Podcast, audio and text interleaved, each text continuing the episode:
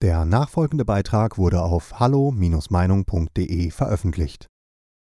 Die Realität sieht anders aus, als sie uns gezeigt wird.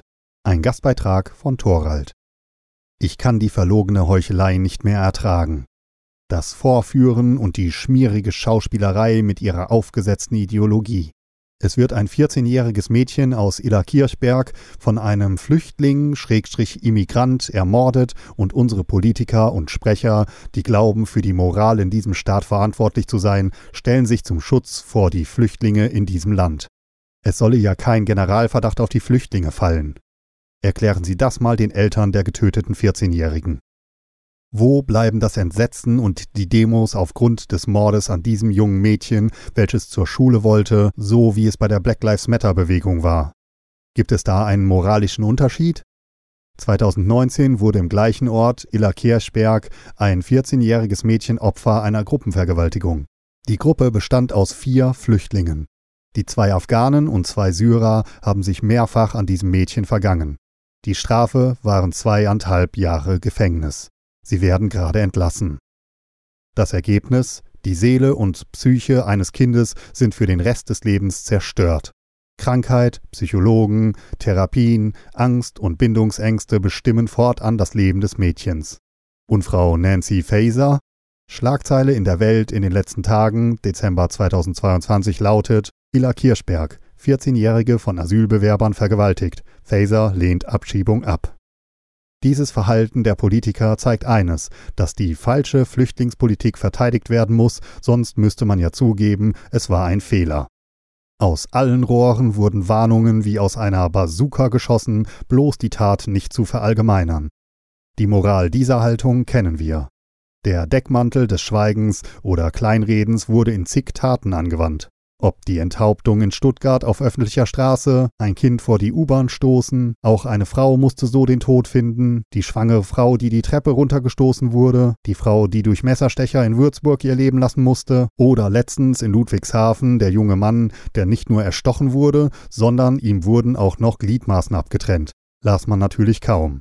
Von den brutalen Massenvergewaltigungen mit und ohne Todesfolge brutale Tötungen.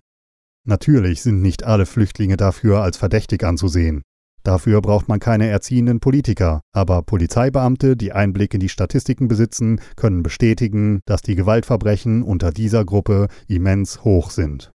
Der Verdacht der Verallgemeinerung käme gar nicht erst auf, wenn man bei diesen Straftaten von Anfang an konsequent gehandelt und somit richtige Zeichen gesetzt hätte.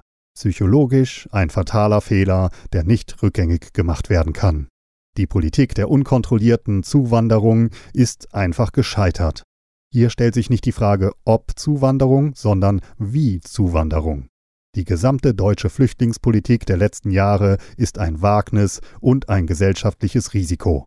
Das Vorhaben, Flüchtlinge aufzunehmen, ist legitim und human, nur eine unkontrollierte Masseneinwanderung ohne jegliche Identitätsprüfung ist zu schärfst zu kritisieren.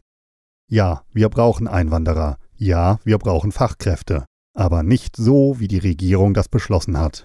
Wir brauchen gezielt Einwanderer mit Anreizen, in Deutschland zu arbeiten. Ähnlich wie die Green Card, eventuell verknüpft mit dringend benötigenden Berufszweigen und dort dann Aufstiegschancen oder Belohnungen wie ein Jahr kostenlose Wohnung und so weiter. Das könnte über Bewerbungen mit eindeutigem Vorgabenkatalog stattfinden.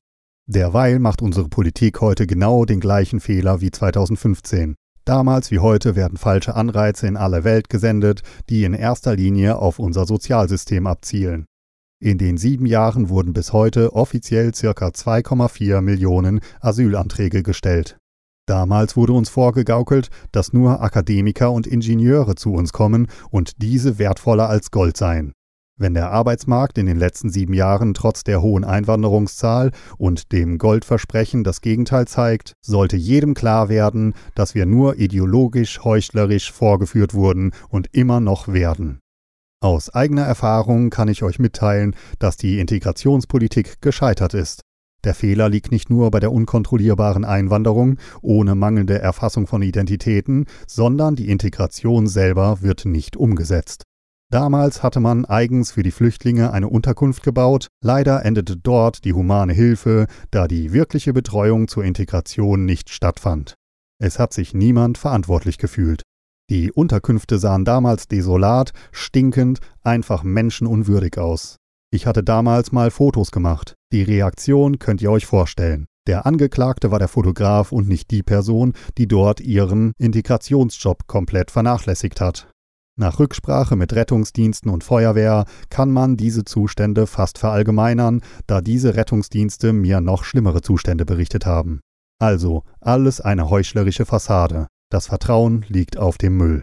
Das Aufrechterhalten von Lügen, Heuchelei und Täuschungen bricht zusammen. Gier und Rachsucht zusammen mit Korruption lassen die Menschen jeden Anstand und Ehrlichkeit auf den Müll ablegen.